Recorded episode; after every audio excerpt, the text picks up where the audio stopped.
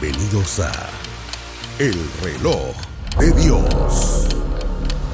Las noticias actuales con el enfoque bíblico que muestra nuestro tiempo y ubicación. El enfrentamiento entre palestinos y la policía israelí en la explanada de las mezquitas. A medida que la guerra continúa, el número de personas que huyen Saludos cordiales desde la ciudad de Guatemala. Transmitimos una vez más el reloj de Dios por Rema Estéreo 917 FM, Rema TV y el canal del apóstol Sergio Enríquez. Les saluda el Samariana García y hoy damos una vez más la oportunidad para contestar preguntas directas de la audiencia que ha estado escribiendo el número de WhatsApp y también por las redes sociales con muchas interrogantes. Así que para entrar en materia, saludamos a nuestro apóstol Sergio Enríquez para conversar, apóstol, de una variedad de temas, entre ellos, el mundo está pasando por muchas cosas, coronación del el rey Carlos III, estamos viendo el incremento de la guerra, amenazas, cambio climático y terremotos. Dios mío, con eso les saludo porque hay un análisis muy grande que hacer al respecto. ¿Cómo está? Bien, gracias, Elcita, gracias a Dios. Realmente es importante que le demos seguimiento a las preguntas debido a que hemos estado hablando y hablando y necesitamos una especie de interacción con todos los hermanos. Claro, eh, al revisar las preguntas también me he dado cuenta que hay algunas de índole muy personal. Y yo les quisiera decir a los hermanos que hicieron ese tipo de preguntas que les va a ser respondido también a nivel personal, ¿verdad? Eh, porque aunque ellos pues tuvieron la confianza de trasladarnos su pregunta muy, muy personal, valga la casi redundancia, nosotros lo queremos tratarlo a nivel eh, íntimo, ¿verdad? Entonces, alguno de nuestros pastores les va a estar eh, abordando con la respuesta, el consejo, la administración. Pero hay otras preguntas que han venido brotando como consecuencia de las pláticas que hemos estado sosteniendo, y no solo de esas, sino que al final de cuentas de la enseñanza que la iglesia del Señor Jesucristo ha tenido por años eh, al respecto de los eventos del porvenir, ¿verdad? Entonces queremos darles una especie de refresh y a esos, a esos eventos, a ese conocimiento y también atender las inquietudes de los hermanos. Así que qué bueno, porque pues, en el programa anterior creo que dos o tres o no sé cuántas preguntas respondió. Cuatro. ah, bueno.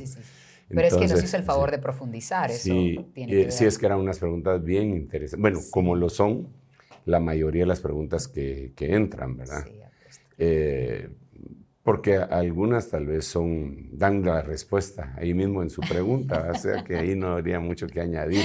Sí, es complicado. Eh, pero sí, aquí estamos para servirle a Dios y a todos los hermanos que tengan a bien escucharnos. Bienvenido de nuevo a Guatemala, porque algunos dirán, ver, se lo acabo de ver que andaba de viaje y eso, pero ya lo tenemos de regreso. Ya vamos a ver cuando nos toca nuestro primer reloj de Dios internacional, que nos toca ir a todo el equipo como usted, porque el apóstol se mantiene muy ocupado, créanme. Así que, mi estimado apóstol, hoy hemos ya preseleccionado algunas preguntas, como usted bien decía, para tratar de contestar a interrogantes muy frecuentes y de índole escatológico, sin duda, así que vamos a entrar en materia, si me lo permite. Vamos con la primera, ¿por qué algunos algunas iglesias no predican temas relacionados con la segunda venida del Señor Jesús? Bueno, realmente la respuesta a esa pregunta la debería de, dar el que está a cargo de esa iglesia, ¿verdad? Que supuestamente no, no habla del tema escatológico. Sin embargo, si generalizamos, lo cual no es bueno, pero para poder contestar la pregunta, yo diría que quizá no han indagado a profundidad en los libros eh, de escatología de la Biblia. La realidad es que, escatología es una palabra que es una palabra compuesta, que quiere decir mm, estudio del final. Escatos y logos. Es el estudio de las cosas del, tiempo eh, final. Y nosotros empezamos el tiempo final hace dos mil años cuando eh, por medio de Job, del libro de Job, dice, yo sé que mi redentor vive y en el día final, el escatos, emera, si lo estuvieran diciendo en griego, eh, se levantará de las cenizas. Eso ya pasó hace dos mil años. Nuestro redentor vive y se levantó de la tumba, ¿verdad? Y entonces esos días empezaron a ser los días finales. Eh, luego, cuando viene el Espíritu Santo en el libro de Hechos capítulo 2, eh, y todos no entienden qué es lo que está pasando, y unos están borrachos, y otros se burlan y dicen un montón de cosas, eh, el apóstol Pedro se levanta y dice, no, no, no, estos no están borrachos como ustedes creen. Esto es, lo, esto es lo profetizado por el profeta Joel. Sucederá que en los últimos días, que en los últimos tiempos derramaré mi espíritu sobre toda carne, vuestros hijos y vuestras hijas profetizarán, siervos, siervas, bueno, todo lo que dice ahí, hermoso, por cierto. Pero el punto central es que la llegada del Espíritu Santo eh, señalaba el inicio de los días finales.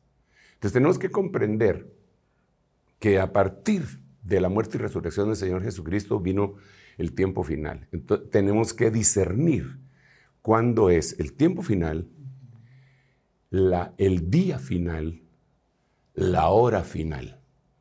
Hijitos, esta es la última hora, dice el apóstol Juan, ¿verdad? Y como vosotros sabéis, muchos anticristos han salido por el mundo. Entonces tenemos que distinguir eh, ese escatos. ¿Por qué la gente no predica escatología? Yo creo que tal vez tiene un mal concepto eh, generalizado, por eso mencionaba la palabra generalizado, porque yo no creo que haya iglesia, Cristo, en donde no se hable de la resurrección. Y la resurrección ya es escatos, ya es escatología. Y muchas iglesias que hablan de la, de la venida del Espíritu Santo, que hablamos, estamos hablando ahí de escatología. Ahora, entiendo que lo que algunas personas eh, le, quieren resaltar es la segunda venida del Señor Jesucristo. ¿Por qué muchas iglesias no hablan de la segunda venida del Señor Jesucristo? Tendríamos, repito, que preguntarle a cada uno de los pastores el por qué eh, sí lo hacen o no lo hacen, según sea su caso. Mm, pero digamos en el caso personal, eh, yo me deleito hablando de eso. Así me evangelizaron incluso con escatología. Eh, volví en, mi, de la locura que estaba viviendo porque estaba lejos del Señor, cuando una sacudida eh, en aquel mes de febrero de 1976 me volvió a la realidad de que yo era un hijo de Dios y que me había alejado. Y ahí me evangelizaron prácticamente o me rescataron ah, con un terremoto. Y el terremoto estaba en la Biblia, en Mateo capítulo 24, y a mí me pegó mucho eso. Entonces toda la vida, todo lo que yo veo, lo veo respecto a que el Señor está regresando pronto. poco, casi 50 años de estar diciendo lo mismo, porque es mi esperanza. En ese trayecto me he dado cuenta que uno se equivoca. Que uno puede decir, tal fecha, sí viene, ¿va? En, en la inmadurez de uno, uno puede decir una cosa así, no porque sea mala persona, no porque sea un hereje, sino que simple y sencillamente ahora sí viene, ¿verdad? Y que si no vino, en su segunda venida, ¿verdad? Como hablábamos del libro de 1988. Sí, exacto. En, eh, sí, 1988, 88 razones, ¿verdad? Entonces, yo creo que algunos se pueden, aunque amen la venida del Señor, se pueden desanimar eh, por, por, equivocaciones propias o de otros. Y como ninguno de nosotros nos gusta equivocarnos, entonces mejor no decimos nada. ¿ah? Claro y algunos otros que no les gusta escudriñar. Pero la Biblia dice que, por ejemplo, Daniel, leyendo a Jeremías, entendió que los 70 años de las devastaciones de Israel habían terminado. O sea, él estudió escatología de aquel tiempo y estaba leyendo al profeta Jeremías y dijo, oh, estos 70 años de... Esto ya terminó. Hizo las cuentas. Porque, porque él cuando profetiza en Daniel capítulo 9 dice que a partir de la orden de que sea restaurada la ciudad, eh, em, empieza a hacer un esquema eh, desde lo que pasó cuando se dieron instrucciones de que se restaurara la ciudad, que se restaurara el templo, hace la, sumatoria de los años y dice, ya es hora. Entonces yo creo que eh, también puede ser el hecho de que a algunos no les gusta escudriñar, pero sí les fascina predicar. No tengo nada en contra de eso porque predicar es bueno. Sin embargo, también es muy bueno estudiar, leer, desgranar, eh, aprender, ¿verdad? Para que nuestro mensaje no solamente sea devocional y evangelístico para que la gente se salve, sino también magistral, apostólico y profético para que la gente se consolide en su fe. Eh, así que la respuesta que yo daría eh, es que probablemente por el temor de equivocarse, eh, dicen mejor no estudiamos. ¿Y qué debería hacer el pueblo apóstol? Si, si va a una iglesia donde su pastor no habla de eso, ¿debería exigirle, debería irse de esa iglesia? ¿Qué debería no, hacer? No, no, no yo, no, yo no le podría invitar a nadie que se vaya a su iglesia. ese es su lugar, su casa, su familia, pero sí debería de ver en dónde come, ¿verdad? Eh, respetando y todo, pero sí tiene que alimentarse, ¿verdad?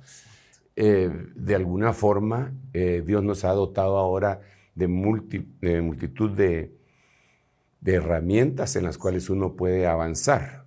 Y no me refiero únicamente a las dadas por medio de Internet en programas como este y similares, sino que a herramientas que, que el, hombre que quiere saber más sin necesidad de ir a que alguien le dé su propia doctrina, puedan eh, pues meterse en la Biblia. Por ejemplo, y hay cosas que son gratis, están en internet y que son muy buenas. Y una de las que más usamos muchísimos cristianos, yo utilizo varios programas, pero desde el principio cuando empecé a desgranar, yo utilizaba, estamos hablando de unos 40 años quizá. Eh, las computadoras no se utilizaban, no habían programas para la Biblia. Entonces yo utilizaba mi Strong Concordance, así un librón blanco, este tamaño, de este pelo, con una letrita de este pelito. En ese tiempo si miraba bien, no necesitaba lupa ni lentes. Y entonces ahí tenía yo mi Biblia King James, eh, mi diccionario inglés-español, mi Biblia en español, varias Biblias en español. Y y también eh, tenía la, vamos a ver, Biblia King James, Strongs, mi Biblia del año 60, mi Biblia de las Américas y otras. Las tenía en una mesa que teníamos con mi esposa, ¿te recordás, Chinita? Que nos está acompañando aquí, la hermana Leti. Eh, eh, teníamos una mesa china. Mm, así le decíamos nosotros, ¿verdad? China. Que tiene aquellas, aquellas cosas redonditas que uno, que, gira. Ah, Entonces ahí ponía yo mis Biblias, no ponía platos de chomín ni nada, sino que ponía mis Biblias. Entonces miraba un versículo y le daba vuelta como decía cada, ya tenía las Biblias abiertas en el pasaje que estaba estudiando todas las demás, iba viendo, iba viendo, iba viendo, anotando, iba viendo, así. Pero de repente me descubro en mi programa que se llamaba PC Study Bible, que tenía la Strong Concordance y la Biblia King James, y no tenía que tener la mesa china, y me lo podía llevar en un avión. o sea que eso lo ponía en la mesita y ahí eh, miraba. Entonces, a esas herramientas es a las que yo me refiero. Que algunas gentes se rechazan eso porque dicen, no, la computadora es la que les habla. No, hombre, no seamos así de malos, hombre, no es así. Es radical. No, sí, no. No, no podemos caer en esos extremos, ¿verdad? Pero sí es una herramienta buena. Entonces, ¿por qué algunos no lo hacen? Pues porque prefieren ver una su película a estar estudiando. Ya cuando van a subir al púlpito dice que Dios me ampare y empiezan a hablar un montón de cosas y a veces no abordan el tema que deben de abordar. Eh, eso sería uno, los otros y los otros, ¿verdad? Así que eh, estoy tratando de responder la pregunta y como tú decías esa pregunta tan complicada, ¿qué puede hacer una persona? Buscar. Por eso les estoy diciendo, es el programa que yo utilizo, que, eh, bueno, hay uno que se llama hermenéutica, pero ese sí es caro y hay que comprarlo, no se puede piratear ni nada por el estilo. ni se debe. ni se debe. Y hay un programa que está gratuito en las redes que se llama eSword. Sword como espada, ¿ah? espada electrónica.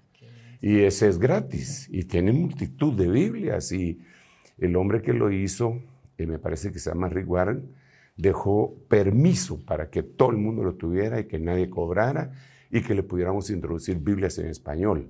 Entonces, yo ahí nosotros, nuestro grupo, eh, eh, le ha metido, no sé, unas 100 Biblias en español. O sea, tenemos herramientas. ¿Qué hace una persona? Que, pues, que estudie, que se sujete a su pastor, que vaya, que se congregue, que apoye, que adore, que diezme, que ofrende ahí en su iglesia, pero que si no le satisface la dieta, que se vaya a estudiar. Ahora, si un día Dios le dice que se mueva, ese va a ser un asunto entre Dios y esa persona. pero yo no le podría aconsejar que se vaya. Claro, gracias apóstol. Eso queda perfecto, muy bien. Ahora preguntan, ¿puede un pastor ejercer el ministerio en la iglesia sin cobertura apostólica? Bueno, aquí eh, eh, tendríamos que referirnos a lo que dice la Biblia. En el libro Romanos, en el capítulo 10, eh, hay una, lo voy a leer para que pues, no digan que, es, que son cosas que a mí se me ocurrieron. Pero vamos a ver, Romanos capítulo 10, mm, en, el, en el versículo 15, eh, pero voy a leer todavía unos versículos anteriores. Verso 12. Porque no hay distinción entre judío y griego, pues el mismo Señor es el Señor de todos, abundando en riquezas para todos los que le invocan. Todos los que le invocan. Porque todo aquel que invoque, y aquí hace una referencia a un pasaje eh, del Antiguo Testamento. El apóstol Pablo está en Romanos capítulo 10 haciendo la referencia a un pasaje del Antiguo Testamento. Todo aquel que invoque el nombre del Señor será salvo. Pero entonces ahora viene el protocolo descrito en el 14 y 15. Todo el que invoque va a ser salvo. Pero mira cómo es. ¿Y cómo invocarán aquel en quien no han creído? Todo el que invoque va a ser salvo, pero tuvo que haber creído antes de invocar. ¿Cómo creerán en, en aquel de quien no han oído? Entonces, antes de creer, tienen que oír. Es decir, antes de invocar, tienen que creer. Antes de creer, tienen que oír. ¿Y cómo oirán sin haber quien les predique? Entonces el protocolo aquí, eh, haciendo de, de, de, atrás, para atrás, para atrás, sería, todo el que invoque va a ser salvo, pero ¿cómo va a invocar si no ha creído? ¿Y cómo va a creer si no ha oído? ¿Y cómo va a oír si no le han predicado?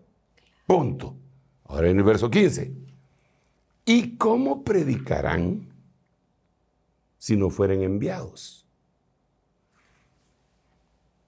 Tal como está escrito, cuán hermosos son los pies de los que anuncian el Evangelio del bien. Ahora, esta palabra enviados en el griego es la palabra, utilizando las herramientas que les acabo de decir, es la palabra 649 del diccionario Strong Concordas que dice apostelo, de donde proviene la palabra apóstol. Entonces, la respuesta sería, ¿cómo van a predicar si no son apostólicos?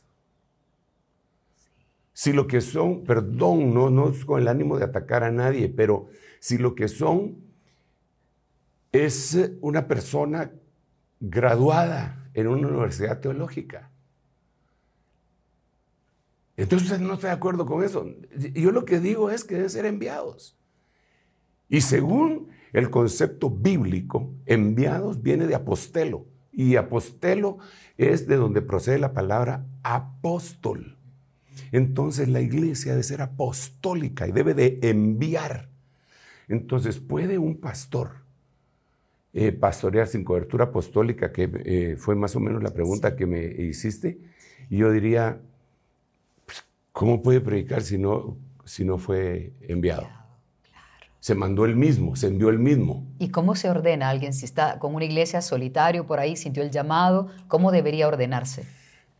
Por eso tiene que haber una casa eh, eh, ministerial en donde Él sea preparado. En el principio de la iglesia nosotros vemos que todos los oyentes se convirtieron en creyentes y después se convirtieron en discípulos. Y después de discípulos, eh, Mateo capítulo 10, al Señor llamó a sus discípulos, a doce de ellos, no a todos, a doce los llamó apóstoles.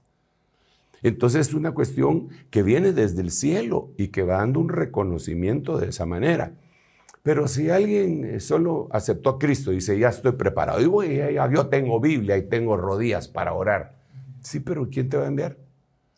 En, el eh, concepto bíblico y contexto bíblico y las figuras bíblicas, las flechas son eh, homologados o analogía de los hijos. Según el Salmo 128 dice que los, los hijos habidos en la juventud son como flechas en la aljaba del valiente. Una flecha no se manda a sí misma. Necesita. Necesita un, arco. Entonces el, hombre fuerte eh, que los engendró debe de ponerlo en el arco y enviarlo. El problema es que mucha gente no quiere sujetarse, no quiere someterse. Dice que se someten a Dios, pero no se someten a autoridades terrenales. Y el principio bíblico es cómo tú que dices que amas a Dios, no amas a los hermanos que ves. Dices que amas al invisible, pero no amas al visible. Entonces ese es un principio. ¿Cómo puedes hacer cosas con el invisible que no haces con el visible? ¿Cómo puedes decir que te sujetas a Dios si no te sujetas a la autoridad que Dios estableció? Estoy hablando eclesiásticamente, ¿verdad? Aunque también en las demás autoridades alcanzan ahí. Entonces, eh, sí, puede ponerse a pastorear, pero yo no creo que le vaya a ser contabilizado, aunque tenga muchas ovejas. Pues las va a estar dirigiendo a donde no debe dirigirlo, porque ahora, si Dios lo envió directamente, son otros 20 pesos. Ahí tendríamos que platicar de otra manera. La mayoría dice eso, ¿verdad? Yo sentí el llamado, así que la invitación sería a que trate de ponerse en orden guiado por Dios, ¿verdad? Para tener esa cobertura apostólica. El apóstol Pablo, sinceramente, es uno de los cristianos más connotados de la historia. sin duda. Totalmente. La Biblia tiene 27 libros en el Nuevo Testamento. 27. En el Antiguo son 39, 27 más 39, 66. De los 27 libros del Nuevo Testamento, 14 fueron escritos por Pablo. Más de la mitad del Nuevo Testamento fue escrito por Pablo. Y cuando Pablo fue llamado al ministerio, lo dice la Biblia, dice que subió a Jerusalén a los que habían sido apóstoles antes que él para presentarles la revelación que Dios les había dado, le había dado y ver si no estaba corriendo en vano.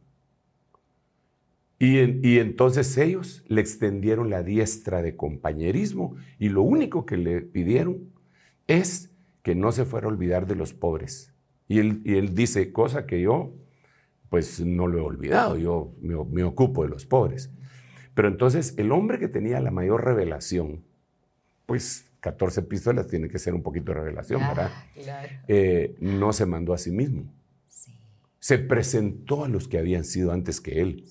Se sujetó. Se, se sujetó y ellos le dieron la diestra de compañerismo, ¿verdad? Hoy no. En un momento, no, a mí el Señor me habló, yo que tengo que ir a hablar con todos estos. Pues está bien, va. Mayor que Pablo. A ver cuántas epístolas ha escrito él, ¿verdad? O cuántas se va a echar. Cuántas eh, eh, herejías. ¿verdad? Incluso el apóstol Pablo cuando tuvo una gran contienda con Bernabé, Bernabé era su, su mero amigo, ah, muy cercano. Pero la Biblia dice que tuvieron una gran contienda, se pelearon. Fue irreconciliable la cosa. Entonces Bernabé agarró sus cosas y se fue, hacia el sur, hacia Chipre. Y ahí fundó una iglesia que todavía está, que tiene aproximadamente 800 mil personas en todo el mundo. Pero Bernabé se fue por sus propias pistolas. Pero la Biblia dice en el libro de los Hechos que a Pablo, que ya era apóstol, la iglesia oró por él y lo envió. Y todas las iglesias de diferentes denominaciones eh, cristianas y no cristianas tienen las 14 epístolas de Pablo. Así que Pablo fue de mayor influencia que Bernabé porque hizo las cosas en orden. Los testigos de Jehová conocen las epístolas de Pablo. Los mormones conocen las epístolas de Pablo. Los católicos conocen las epístolas de Pablo. Los evangélicos conocemos las epístolas de Pablo. Todo el mundo. Pero de Bernabé no se conoce ni una. ¿Por qué? Porque no lo hizo en el orden. Aunque tiene 800 mil personas, alrededor del mundo. No quiere decir que no bendiga, pero no lo hizo en el orden. no lo hizo en el orden, ni, tuvo eh, las consecuencias que habría de, llegar a tener de haber hecho todas las cosas en orden. Creo que esta respuesta va a bendecir a muchos siervos que de repente han tenido la duda y, y, decir cómo pongo yo en orden las cosas, estoy haciendo bien o mal. Hoy creo que esto les va a ayudar mucho. Primero Dios. Muy bien. Vamos con la siguiente pregunta. ¿Cómo el sistema comunista puede afectar a la iglesia? Uf, este es un tema complicado, sobre todo por lo que estamos viviendo en América Latina con el comunismo. Bueno, lo primero que tendríamos que decir es que una cosa que ha distinguido al sistema comunista es que quieren borrar la idea de Dios, de un Dios creador, y poner a su partido revolucionario en vez de o la revolución. ¿Quién te dio la educación? La revolución. Eh, y todas las cosas se lo adjudican pues al Partido eh, Comunista. Ese es uno de los gravísimos problemas que yo veo en la expansión de la China continental. Porque la China continental predica eh, el comunismo y como saben que tienen que tener pues una, una forma de fe que, que sea consolidadora ante tanta gente, entonces están tratando de rescatar en el caso de ellos el confusionismo, que viene Confucio. Eh, y de confusión diría alguien, ¿verdad? La candidata, sí, memorable esa candidata. Pero de alguna manera tenía razón, porque era una, Entonces, eh, ¿cómo puede afectar? Lo primero es que quitan a Dios y el que no esté de acuerdo lo persigue.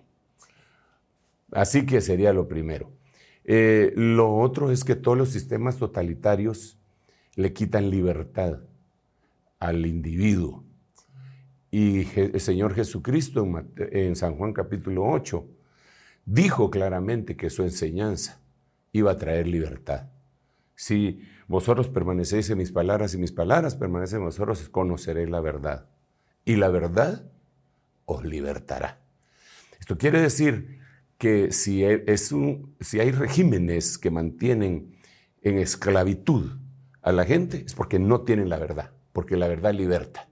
Lo que tienen es una mentira que le echaron unas tres capas de cosmético para decir que es verdad. Eh, humanista sobre todo también, ¿verdad? Es otra, otra, otra cosa interesante es que esa tendencia, que ahora se le llama no comunismo, sino que socialismo del siglo XXI, es totalmente humanista y es el centro de todo es el hombre, supuestamente. Y no es Dios. Para nosotros el centro es Cristo. Porque Dios hay un solo Dios y un solo mediador entre Dios y los hombres, Jesucristo, hombre. Entonces cualquiera que ponga eh, de centro a cualquier otra entidad o persona, eh, eso ya es anti Dios. Y el comunismo, una de las cosas, el socialismo, una de las cosas es que pone al hombre en el centro. Eso es bien problemático, porque cuando el Señor reprendió al apóstol Pedro, que, no quería que fuera el Señor a morir a la cruz, y le dijo que nunca te acontezca tal cosa, el Señor le contestó, apártate de mí, Satanás, porque me eres piedra de tropiezo porque no estás pensando en las cosas de Dios, sino en las cosas de los hombres.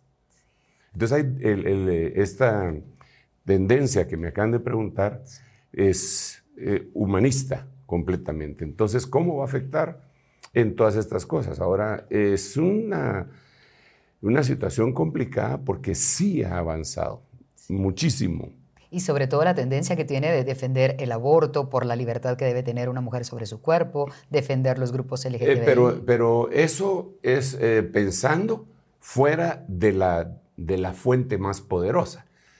A ver, déjame explicar esto. Digamos, pensarán esto que tú acabas de decir los que no están viviendo en un sistema comunista, totalitarista, sino aquellas eh, ramas que se expandieron y están viviendo en países en donde no hay totalitarismo. Porque en un país en donde hay totalitarismo no les permitirían decir nada de eso. Como en Cuba, por ejemplo. No, digamos como en China, que es lo más, lo más eh, contundente. Y yo digo contundente porque imagínate que ahorita, en este momento, Bueno, ahorita ya la India superó en habitantes a la China. Eh, eh, tienen aproximadamente los 2.500 millones de personas, o sea, 3.000 entre los dos. Entonces, estamos hablando de un régimen que tiene, eh, que es totalitarista y que tiene agarrada. Ahora, eso no, eso no implica que ahí no haya fe, porque la iglesia subterránea en China es una creciente iglesia, ¿verdad? O sea, contra Dios, ¿quién va a poder contra Dios?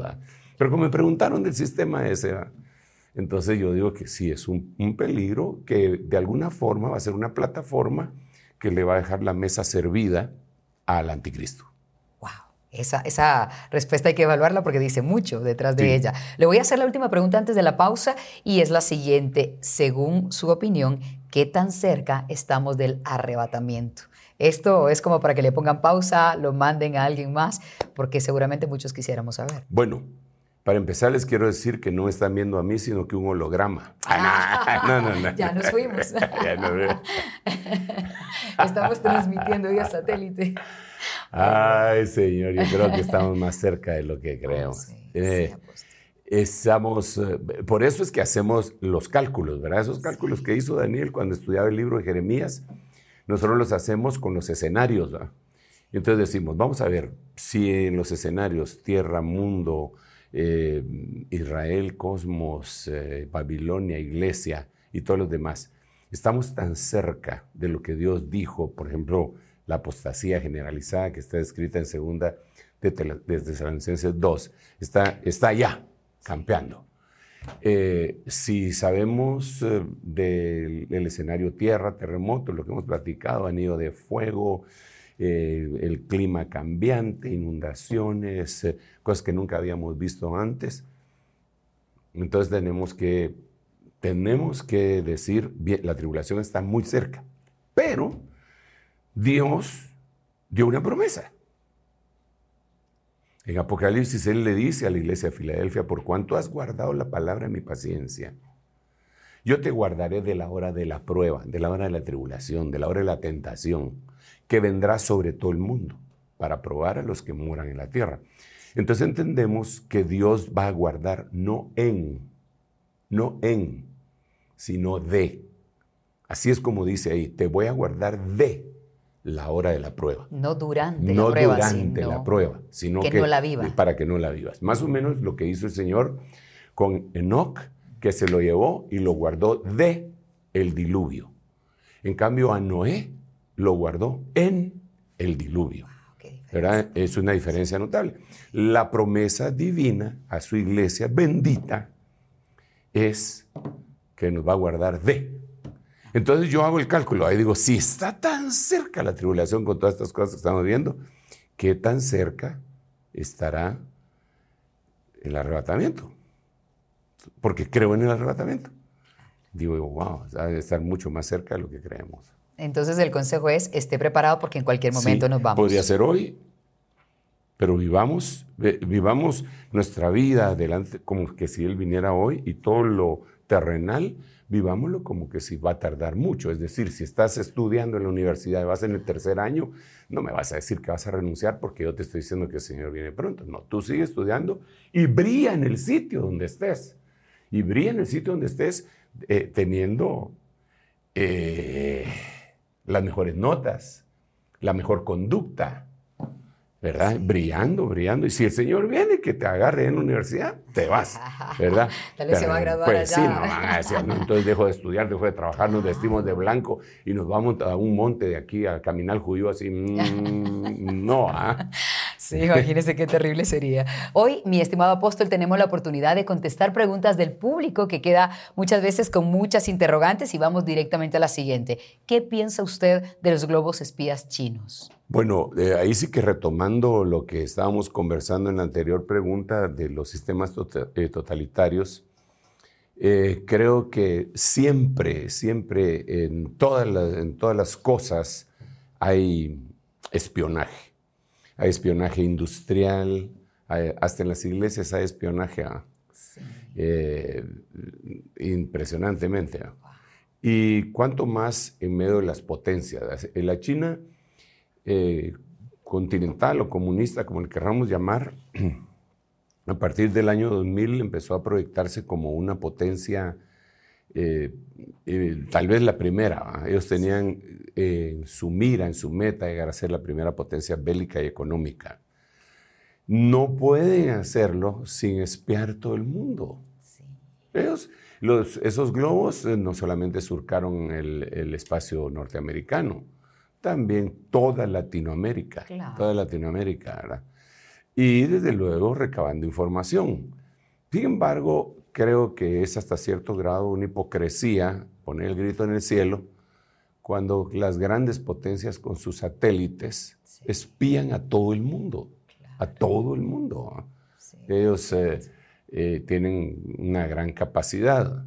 Entonces, yo creo que los chinos solamente les hicieron, les recordaron, ¿verdad? Porque no creo que ellos utilicen necesariamente ese método, puesto que hacer una potencia de, esos vuelos, tener la seguridad que tienen satélites alrededor de la Tierra para ver y fotografiar los espacios aéreos, los aeropuertos, las bases militares, de todo, de, de Rusia, de todo Oriente Medio, de Europa y, y también de Estados Unidos, ¿verdad? ¿Será que espían también a sus aliados como Rusia? Ah, sí, también los claro. Sí, sí, porque puede ser que se rompan las relaciones, necesitan información. Mira, no me pidas el versículo bíblico. Primera de Sergio podría ser. Pero realmente sí, entre todos ellos se espían. Estados Unidos espía a, Gran Bretaña y al revés, ahí son grandes amigos. Si se espían entre ellos, los partidos políticos y todo, que recordémonos el caso famosísimo del, Watergate, era un espionaje entre ellos mismos. Entonces eso, y, por eso eh, ese es uno de los, de los temores eh, que impidieron que la tecnología china entrara de, lleno completamente a Latinoamérica, al mundo occidental, porque ellos decían que con estos aparatos, el Huawei que ellos tenían, eh, iban a servir para espiar a todos y que el TikTok también lo prohibieron en, algunas personalidades eh, y profesiones de gente de los Estados Unidos, porque dicen que por medio de eso los están espiando. Pero también con las marcas de aquí, de, Occidente, eh, ya sea de América o ya sea de Asia, que, están, que sean pro-occidentales, también hacen lo mismo, ¿verdad? O sea, ahí sí que todos estamos siendo espiados, ¿verdad? Claro, apóstol, a veces podemos decir que no, pero mencionamos alguna cosa y cuando nos metemos a Google, por decir alguna marca, aparece inmediatamente información de algo que estuvimos hablando. Entonces el teléfono nos está captando, nos está escuchando. El teléfono nos está captando y, la cámara la pueden encender, pueden acceder. Es, es complicado, ¿verdad? Y eso, conforme avanza la tecnología, es más eh, terrible. Por eso incluso se habla de las eh, televisiones, hoteles etcétera, en donde le pueden estar espiando a uno. Jesús bendito. O sea, si quiere tener una conversación privada, váyase lejos de todo lo tecnológico. O que se le utilice el cono del silencio de Maxwell Smart de la gente 86. qué cosa, eso es para recordar. Ah, qué buenas esas series. Muy bien, vamos con la siguiente pregunta. El mundo divide en generaciones a la población, desde los baby boomer hasta la eh, generación alfa, por ejemplo. Según la Biblia, ¿Qué generación estamos viviendo nosotros? Bueno, nuevamente quiero decir que Dios no fecha con fechas, pero sí con acontecimientos. Entonces hay una generación a la cual eh, el Señor ministró en el principio y va a ser la misma generación. El mundo lo divide de esta forma, como de alguna manera para clasificarnos. Al mundo le gusta clasificarnos y etiquetarnos, ¿verdad? El mundo nos etiqueta para mercadeo en grupo A, B, C, D y E. ¿verdad? Las tarjetas de crédito así nos clasifican. Los eh, medios masivos de comunicación escrita con eh, tinta, papel o lápiz eh, también clasifican en dónde hay suscripciones más baratas, en dónde hay regaladas y dónde son caras. para ver el, poder adquisitivo que tiene la gente de, va a servir.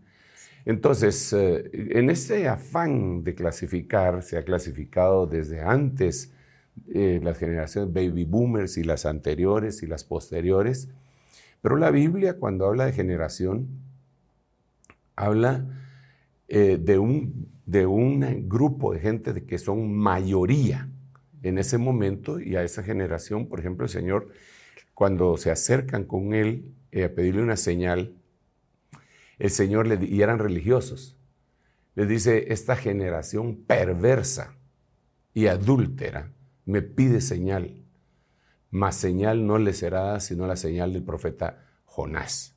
Y después se explica la muerte y la resurrección. Eh, también decía el Señor, sed salvos de esta generación adúltera.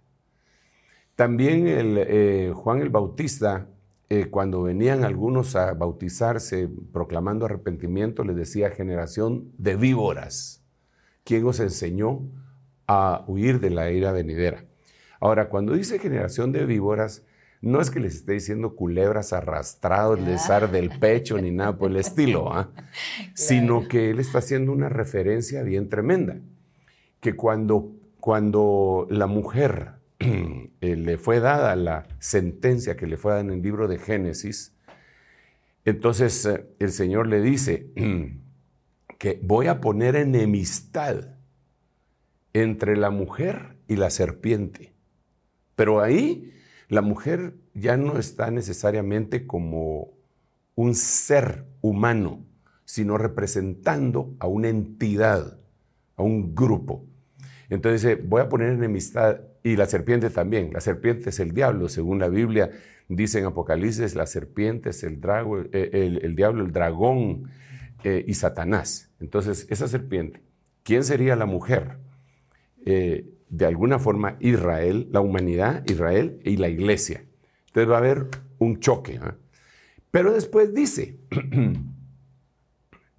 porque este pasaje es tan enriquecedor que habría que explicar mucho, pero dice, y entre su simiente y la simiente de, de, la, de la mujer, ahí está hablando de Cristo, la simiente de la mujer que iba a venir a través de María, la simiente era Cristo.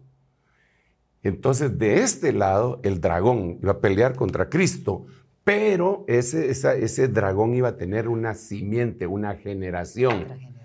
Entonces, como era serpiente, sus hijos iban a ser serpientitas. ¿Verdad? Esos eran los religiosos.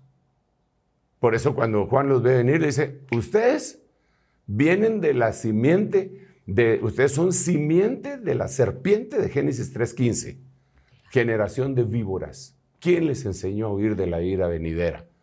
Entonces, de esa manera. Entonces, ¿qué generación estamos viviendo en este momento, aparte de las que el mundo clasifica? Las mismas generaciones que el Señor mencionó. En el libro de Proverbios hay cuatro generaciones, dice, hay una generación que es altiva, hay una generación que no pide perdón, hay una dice cuáles son las características. Lo voy a leer, vamos a ver si lo, si lo encuentro con facilidad acá.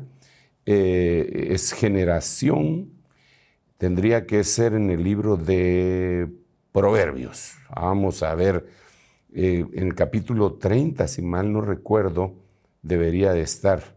El, el versículo está en Proverbios capítulo 30, versículo 11 Mm, pero la traducción al español, eh, hay, traducciones donde no ponen generación, sino que ponen gente, hay gente. Eh, sin embargo, en el idioma original es una palabra que quiere decir generación, que se dice dor. Y digamos la Biblia eh, RBG traduce de la siguiente manera. Hay generación que maldice a su padre y a su madre no bendice. Entonces, ¿qué generación estamos viviendo? Esa. Es una generación que maldice a su padre y a su madre no bendice. Ya no honran a sus padres como solíamos hacerlo. Número uno. Número uno, no honran a sus padres como tú acabas de decir, como solíamos hacer nosotros. Sin embargo, esto se puede eh, desgranar un poco más, porque lo que está diciendo es, no dice, maldice a su papá y no bendice a su mamá. fíjate, que, no es lo mismo. Porque aquí dice, maldice a su papá y no bendice a su mamá. Entonces voy a poner un ejemplo para darme a entender. Un joven, 25 años, su papá fue un irresponsable. Lo abandonó cuando él tenía 12 años y no supo nada de él nunca más. Se fue a los Estados Unidos y no supo nada y cuando se supo, se supo que tenía otra familia. Su mamá se hizo cargo de él, del patojo, y la mamá trabajadora, le metió duro y lo sacó adelante. El muchacho ahora es un abogado y notario. Está sacando un doctorado en Derecho Internacional. Él quiere bendecir a su madre, pero no puede. Aunque le dé cosas, le dé cariño, le dé besos, ahorita que está, eh, que estamos cerca del Día de la Madre, la lleve a comer, le dé los regalos, no la puede bendecir. ¿Por qué? Porque ha maldecido a su padre. Al padre, aquel padre que lo abandonó, en el cual se metió un rencor en su corazón en contra de su papá. Cuando se habla de padres, maldice. Dice, no, viejo tal por cual, y le empieza a insultar. Mi madre sí. Mi madre sí que fue una santa. No le he tomado en cuenta eso. No le he tomado en cuenta porque, porque el, el, mandamiento es honrarás padre y madre para que los días tuyos sean alargados en la tierra que Jehová tu Dios te da. Si no tiene ese orden, no está bien.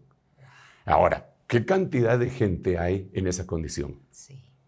Que tuvieron problemas con su papá, y, están, rompieron, rompieron y no lo bendicen. No, no, no solo no bendicen, lo maldicen, pero aman a su mamá, pero no, la pueden, no les conta la bendición. No están cumpliendo al 100% lo que se les pide. Exacto.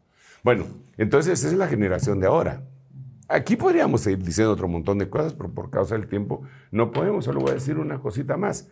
Esta es la generación que, cuyos hijos se voltearon contra los padres se voltearon contra los padres. Esta es la generación que les metieron ideas en su cabeza que los papás no tenían derecho a corregirlos y que si los corregían dándoles un barejonazo, los podían eh, denunciar ante la policía. Esa es esta generación, ¿verdad? Adulterina, perversa, ¿verdad? La que hemos dicho que Jesús eh, mencionó y, denunció. Eh, son cuatro generaciones las que hay generación limpia en su propia opinión y, no se han limpiado de su inmundicia. Entonces, esto es lo que, por ejemplo, en esta generación todo el mundo habla de corrupción.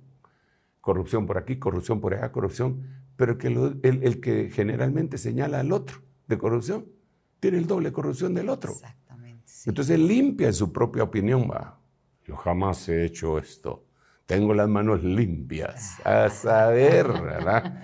Entonces, esta es la generación que dice la Biblia, pues. Ahora la, otra para clasificación y etiquetar eh, millennial, eh, alfa y todas esas generaciones, pues el mundo lo seguirá haciendo. Hay generación cuyos ojos son altivos y cuyos párpados son alzados, o sea, una generación orgullosa. La humanista podría ser. Sí, y bueno, y no solo la humanista. Es que, mira, con todo lo que el Señor ha permitido que avance la tecnología y la ciencia, el hombre de veras se cree un Dios. Digamos, ahora tenemos eh, ahí a, algunos eh, haciendo, como lo platicábamos la vez pasada, máquinas que en, 3D están haciendo comida, carne de res, con materia prima de vegetales, y eh, sobre todo en Israel. Ahora ya hay otra cosa más que anda en las redes también, eh, que, que ya lograron sintetizar eh, una, un humano que no tiene nada que ver ni con el óvulo ni con el esperma. Entonces esta generación se cree lo más grande, es Creadora. Sí, creadora. Eliminando a Dios de sus mentes. Y por último, eh, dice que hay una esta generación, es una generación cuyos dientes son espadas y sus muelas cuchillos para devorar a los pobres de la tierra y a los menesterosos dentro de los hombres. Entonces esta es la generación que, que existe en este momento. No, no me atrevería yo a ponerle otra letra del, del alfabeto para decir la generación, qué sé yo, ya empezó con R, qué sé yo, ¿ah? claro. sino que a eso a eso eh, veo que nos estamos enfrentando. Muy bien, apóstol. Para seguir con las preguntas y esperemos que nos alcance el tiempo, ¿tiene una explicación bíblica el Triángulo de las Bermudas? Este sitio donde desaparecen misteriosamente barcos, aviones, gente. Bueno, solo antes de contestarla, ahorita que me recuerdo que eh, hace muchos años había una, un conjunto musical cristiano que se llamaba La Generación de Jesús. Bonito nombre, porque francamente nosotros somos hijos de Dios y al ser hijos de Dios nos convierten en una generación. Eh, nosotros no debemos de equivocarnos pensando que los jóvenes cristianos de esta época son una nueva generación de la iglesia cristiana. Lo siento mucho, están equivocados. Nosotros somos la generación de Jesús. Somos los hijos de los cuales el Señor dice, he aquí yo y los hijos que Dios me dio. Decir eso, decir que, eh, que los jóvenes cristianos de ese tiempo son una nueva generación, es apoyar una división, poniendo una brecha que no debe ser puesta porque la Biblia dice que el gran avivamiento es los jóvenes y viejos juntamente. ¿Mm? Entonces es un concepto muy mal entendido. Pero volviendo al punto que me estabas preguntando, el triángulo eh, que era el Triángulo de las Bermudas, mira hasta dónde se fue el reloj de Dios, Padre Santo. O sea, es que yo me quedé con mucha pena de que teníamos cientos de preguntas y no les habíamos hecho el seguimiento, así que me van a disculpar mis queridos hermanos, pero no quiero dejar en el tintero por respeto. No quiero dejar en el tintero las preguntas que pues, ustedes han tratado de hacer, ¿verdad? Nosotros vemos que en la Tierra hay varios sitios eh, en donde pasan cosas muy extrañas. Mucho. Dentro de ellos está el Polo Norte, dentro de ellos está el Triángulo de las Bermudas, eh, también está el Triángulo del Diablo, que no es el mismo, ¿verdad? El Triángulo del Diablo está en el mar de Japón y aquí el Triángulo de las Bermudas está aquí nomás entre Florida, las Bermudas y, y sí, aquí nomásito cerca del Golfo de México, si podemos hacer un, para ubicarnos. Eh, por, lo menos ahí tenemos tres lugares en donde suceden cosas muy extrañas, pero hay otros lugares que están reportados en donde suceden cosas extrañas. Ok. El Señor Jesucristo, cuando le habló a Pedro, que Pedro tuvo aquella revelación, y le dijo, tú eres el Cristo, el Hijo del Dios viviente. El Señor le contestó, eh, eso, bienaventurado, porque no te lo reveló ni carne ni sangre, sino mi Padre que está en los cielos, y yo te digo que tú eres Pedro, y sobre esta piedra edificaré mi iglesia, y las puertas del infierno no prevalecerán contra la iglesia. Entonces el Señor dio, pie cuando dijo eso a que pensáramos que el infierno tiene puertas. Y las puertas del infierno Estuvimos hace unos años en Israel y nos llevaron a un lugar en donde el guía afirmaba que ahí era donde Jesús había dado tal declaración y hay una cueva que dicen que no tiene fin y que ahí llevaban su adoración eh, satánica a los contrarios y le llamaban las puertas del infierno. Eh, hay lugares así extraños en la tierra. Entonces, no cabe duda que eh, sí hay lugares que vienen a ser una especie de puertas del infierno, que ese infierno tendría que ser una puerta, al final de cuentas, ese infierno tendría que ser una puerta dimensional, no puede ser el centro de la Tierra. El, infierno, la Tierra es tan pequeña en comparación con todo el universo, sino que es como una puerta dimensional, como un hoyo de gusano, qué sé yo, que los traslada a otro lado. Pero hay puertas. Jerusalén tenía puertas buenas, nuestra alma, nuestro cuerpo tiene puertas. La Biblia dice que nuestro cuerpo tiene puertas. Digamos, los ojos son puertas, la nariz es puerta, la boca es puerta, los oídos son puertas, las manos, los pies. De nosotros tenemos muchas puertas. ¿Mm? Eh, ahí habría mucho que, explicar, ¿ah? pero entonces eso viene a ser una de las puertas del infierno, sin lugar a dudas. Ahí tenemos esa respuesta. ¿Qué opinas sobre el nuevo método de pago llamado FitNow? Tiene como mm, objetivo bloquear o controlar el sistema político y religioso. Y bueno, para quienes no lo han escuchado, FitNow es un servicio de pago desarrollado por la Reserva Federal de Estados Unidos que estará siendo lanzado entre el 13 y 14 de junio de este año. Y bueno, hay mucha especulación respecto a eso. Sí, hay especulación y ellos dan aclaraciones anticipadas, ¿verdad? Me encanta una frase que usted dice al respecto. Sí, aclaración no pedida, acusación manifiesta. ¿ah? Eh, yo creo que eh, los gobiernos, sobre todo de las potencias, están tratando de atrincherarse para la guerra económica que viene. Dentro de esa guerra económica definitivamente necesitan controlar eh, quién tiene dinero, quién mueve dinero, a dónde mueve el dinero. Bajo eh, poniendo algunas justificaciones como controlar el lavado de dinero, eh, las extorsiones, tantas cosas, ¿verdad? Siempre lo disfrazan. Efectivamente, es una especie de disfraz. Eh, aparte de eso, ya hay algunas entidades con las cuales uno puede trasladar dinero de un lugar a otro, como en Estados Unidos, CELE, en las cuentas eh, norteamericanas y hay varias, varias formas, digamos, para acá, para fuera de Estados Unidos, Western Union y algunas otras formas. Me parece que todo eso quiere ser centralizado. Y entonces uno empieza a pensar, ¿por qué? Y eso lo están haciendo también en el lado oriental, porque eh, una de las razones es porque viene la China. Ahí vienen los chinos. Se están preparando para eso, claro. Tenemos que controlar bien cómo está la cosa acá. ¿no? También con eso se puede controlar, al controlar el dinero, al seguir en la pista del dinero, grupos terroristas que están financiando cosas en las superpotencias, ¿verdad? O sea que tiene el lado bueno, eh, amable, y tiene el lado peligroso, porque con eso definitivamente se va a perder la... Totalmente, eh, mira, eh, vamos a tener que quedar expuestos todos, ¿verdad? Ante ese tipo de legislaciones que se va endureciendo cada vez más y cada vez más que se acerca el tiempo del reinado del anticristo en esos siete años, ¿verdad? O tres años y medio, depende desde qué punto de vista se vea. Eh, porque él sí quiere centralizar todo.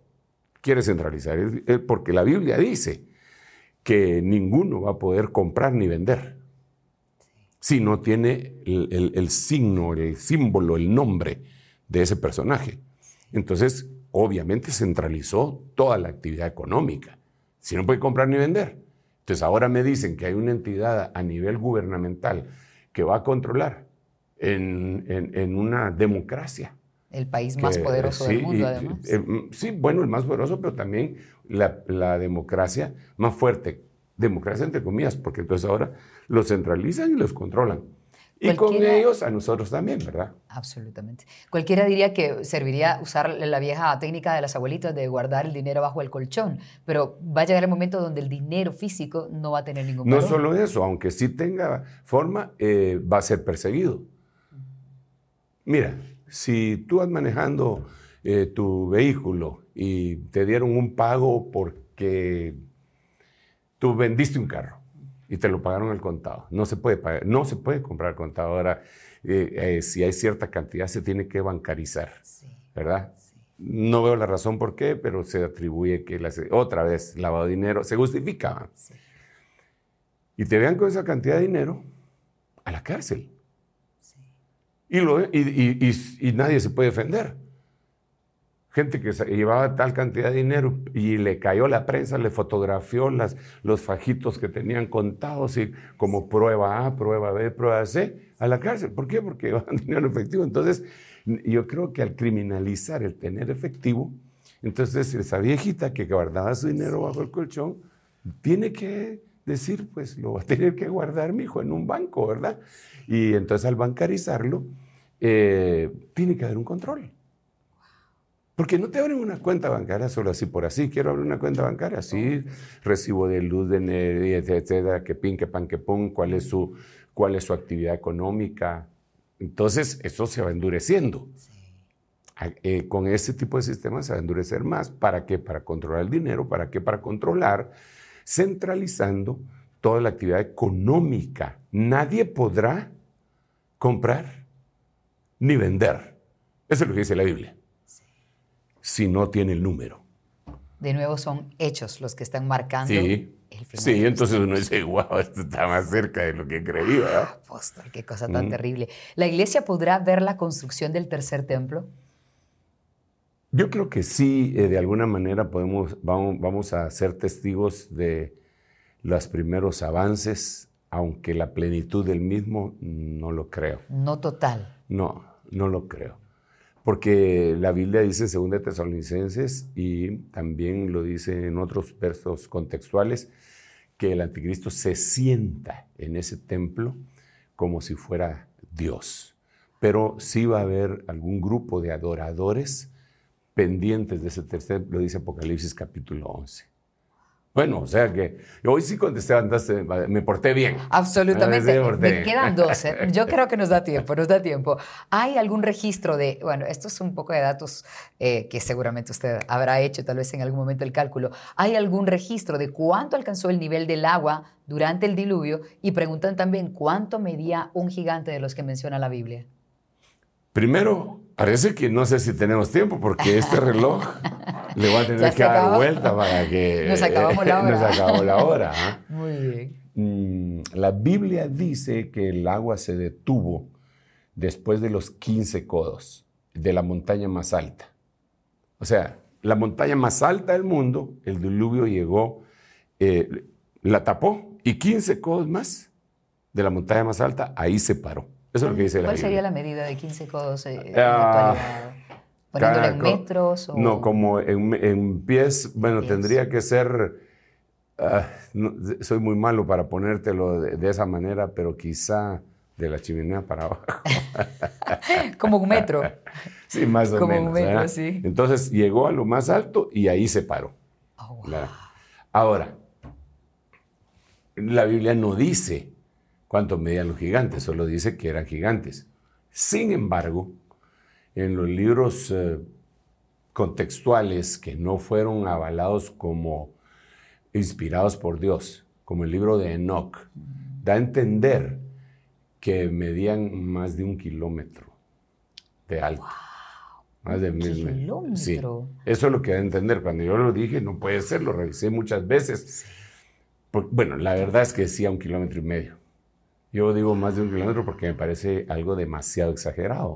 Wow, sí, no, le podíamos ver el rostro siquiera.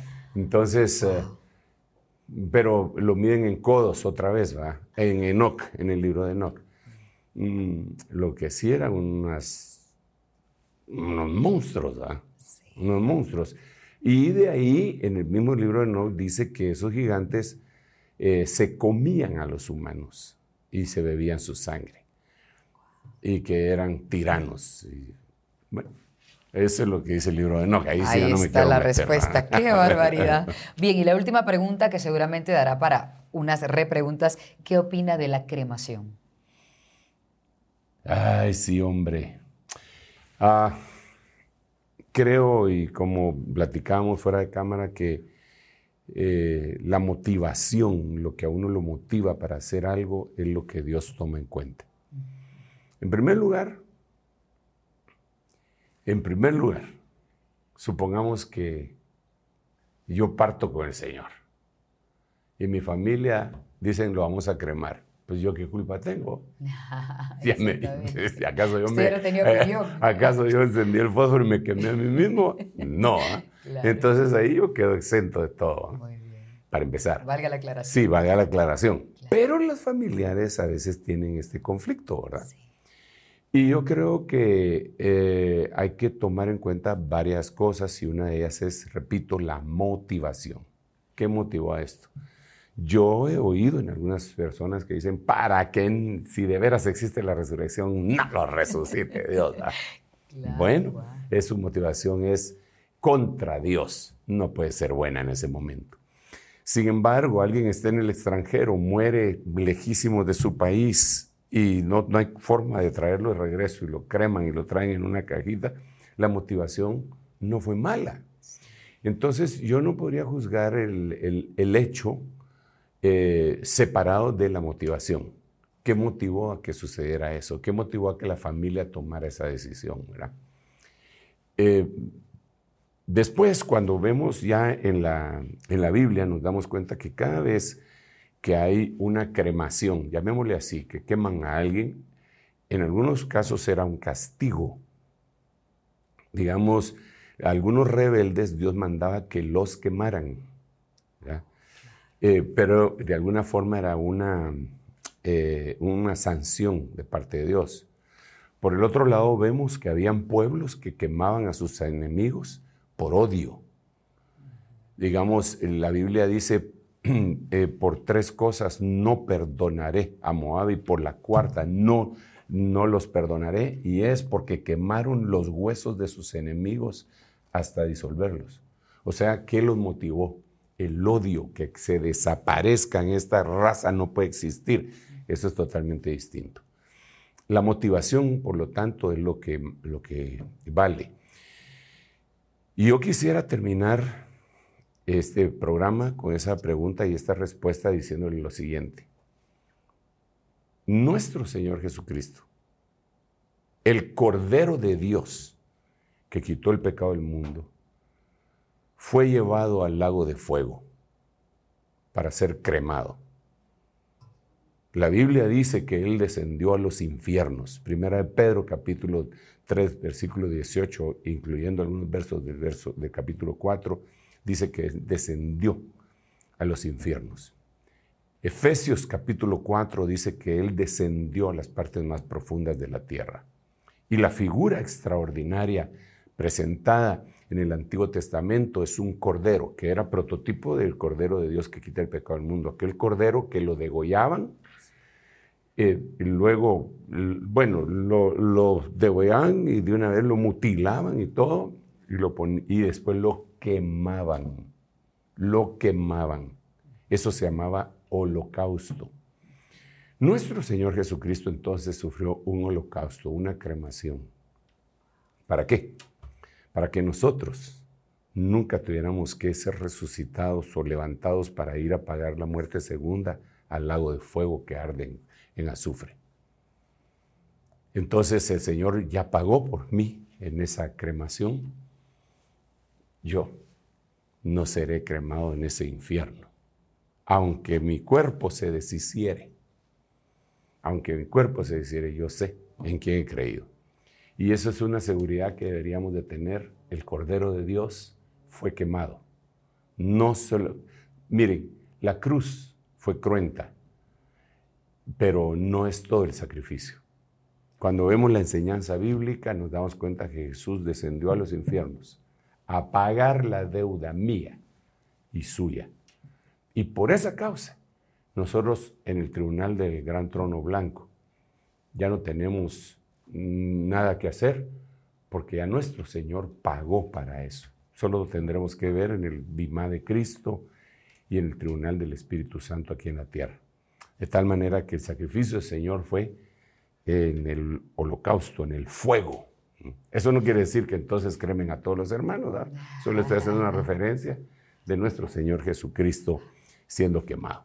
Apóstol, gracias por este tiempo porque hoy ha sido extraordinario. Ha sido como darle la voz a nuestros espectadores y a nuestros oyentes para que pudieran hacer esas preguntas. Tratamos de condensarla gracias al equipo de producción y, y a la gente de Tesoro del Ministerio que nos han ayudado para el efecto. Y le doy el tiempo para que dé las últimas palabras para ver cuándo tenemos esta nueva oportunidad.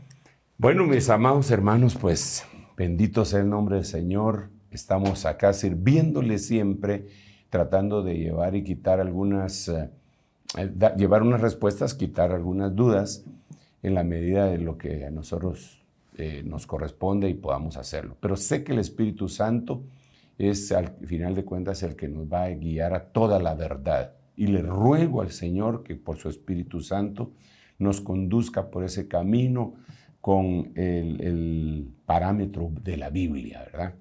no se olvide de ser libre y de permanecer en la libertad con la que Cristo nos ha hecho libres. Le bendecimos en el nombre de Jesús. Amén. Amén.